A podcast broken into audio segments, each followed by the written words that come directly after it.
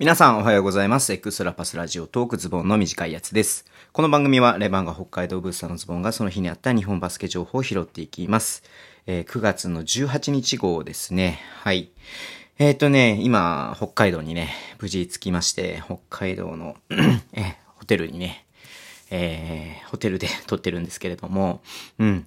なんかね、北海道の話をね、しようかなと思っていたんですが、今日めちゃくちゃリリースがね、いっぱい出たので、まあそっちをね、優先しようかなっていうふうに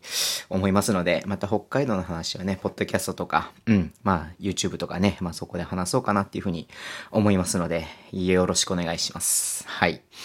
ということでね、えーめちゃめちゃ、まあ、外国籍な話がね、多いんですけれども、えー出てきました。まずね、富山グラウジーズですね。富山グラウジーズが、えーリチャード・ソロモン選手と、えー契約締結ということで出ていました。うん。まあ、富山はね、えっ、と、マブンガと、えースミスね、の二人の外国籍契約していて、まあ三人目取らないのかなみたいな感じでね、思ってた人も多いかと思うんですが、えーリチャード・ソロモン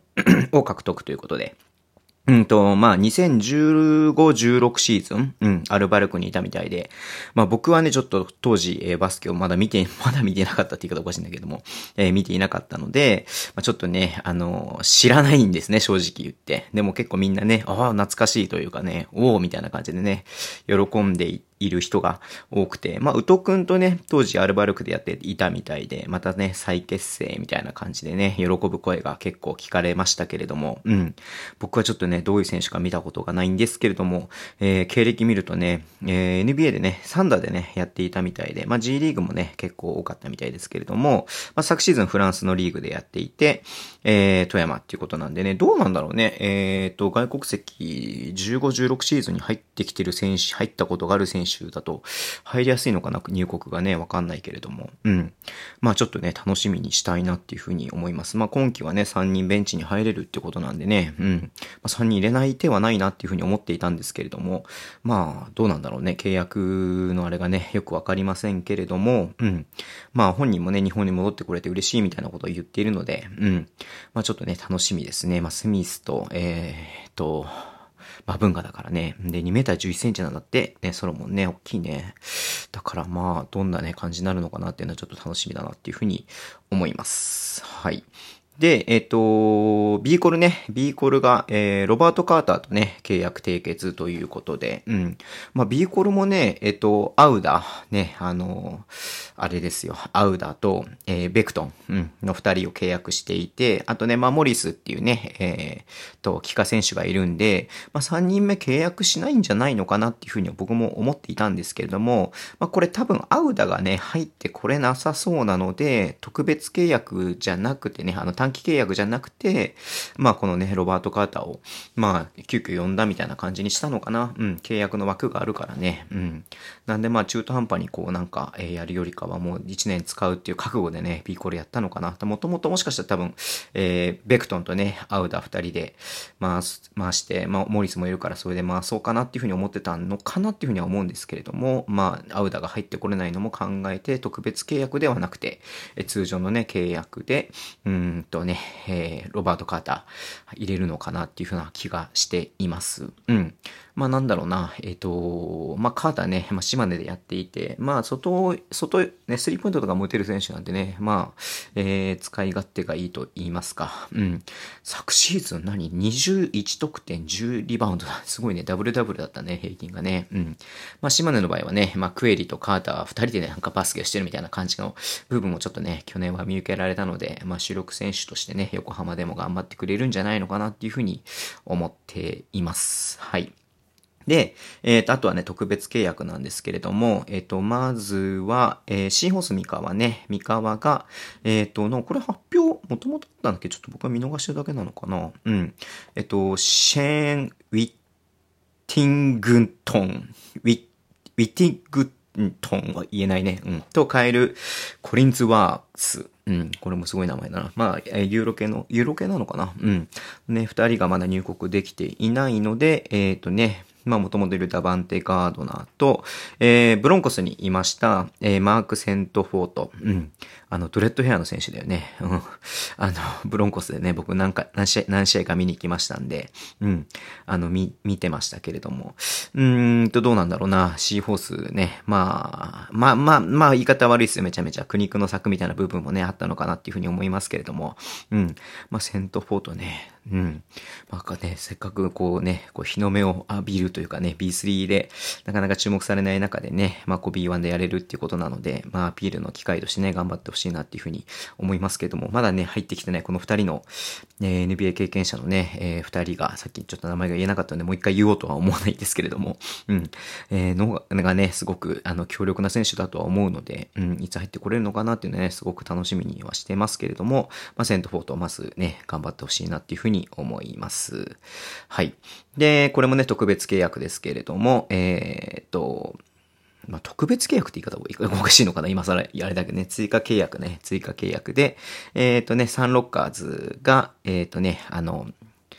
静岡、うん、ベルテックスに所属予定だった、予定とか所属していた、うん、ムッサダマっていうね、選手と契約をしました。うん。まあ、これもね、あの、秋田、秋田がさ、B3 から連れてきたりとか、岩手が連れてきたりとかね、まあ、そんな感じでやってますけれども、まあ、これも言い方悪いけど、やっぱり苦肉の策みたいな感じがね、やっぱりありますけれどもね、うん。まあ、サンロッカーズも、えー、B3 からショート選手を引っ張ってきたみたいな形になっています。で、越谷ですよ。越谷がベンジャミン・ローソンとね、契約しましたね。しかも、まあこれもね、特別契約、追加契約ルールなんで、ね、ベンジャミン・ローソンね、をね、えー、特別契約なんてのはちょっとなんかね、あのー、もったいない気がしますけれども、うん。なんかね、やっぱ越谷の本気具合がね、やっぱりみんな感じてると思うんですけどもね、うん。まあ、ブラッキンズがまだ入ってきてないからなのかな？わかんないけれどもね、ブラッキンズ入ってこれそうな気もするけれどもね、うん。なんかそんな感じで越谷もすごく、えー、めちゃめちゃなんかね、有力な選手を集めているので、結構台風の目的にね、台風の目っていうかもう普通に下馬評としては結構高いのかな。うん。あの、結構いい線いくんじゃないのかなっていうふうに思ってます。来季のね。まあ、東地区やっぱり、えー、いつも言ってるけれどもね、茨城と群馬とね、仙台。まあ、うん、仙台よりももしかしたら越谷のがいけんじゃないのかなって気がしてきたね。これだけ揃ってくるとね。うん。まあ、楽しみではありますね。越谷の躍進が。はい。で、そんな越谷がね、えー、リリースしてましたけれども、えー、開幕戦ね、もともと、えー、サブアリーナ、うん、越谷市立、えー、総合体育館のサブアリーナでやる予定だったのがメインアリーナにね、変更するっていうことですごいね、まあ、越谷市のね、協力がありまして、みたいな感じでリリースがあったので、うん、まあそうだよね、うん。まあ、このね、ごめん、キャパがどのぐらい増えるのかわからないですけども、まあサブアリーナからメインアリーナなんでね、まあ倍近くになるんじゃないのかなっていうふうにはね、思いますますけれども、うん。まあ、お客さんも入れられるしねっていうのがあると思うので、まあ、越谷はね、ずっとやっぱり集客には苦しんでる部分があるので、うん、ここでね、まあ、関東圏で、ね、あの、B1 のシアミよりも B2 のね、越谷と群馬見た方が面白いっていうふうにね、思う人もいるとは思うので、うん、ぜひね、こう、足を伸ばせる方は、足を伸ばしてみてもいいんじゃないのかなっていうふうに思ってます。はい。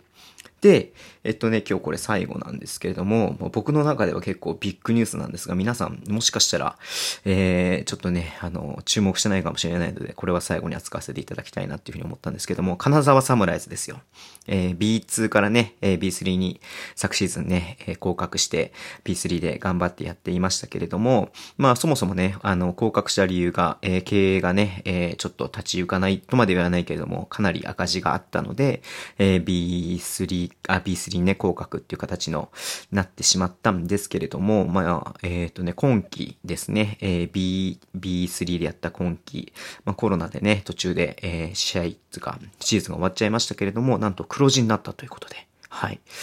びっくりしたね。うん。まあ、そもそもなんだろう。えっ、ー、と、先週に払えるお金が2500万だっけ？うん。ね。とかって言って、2500万の予算の中でやりますみたいなこと言ってたんで、2500 500万で12人でしょ？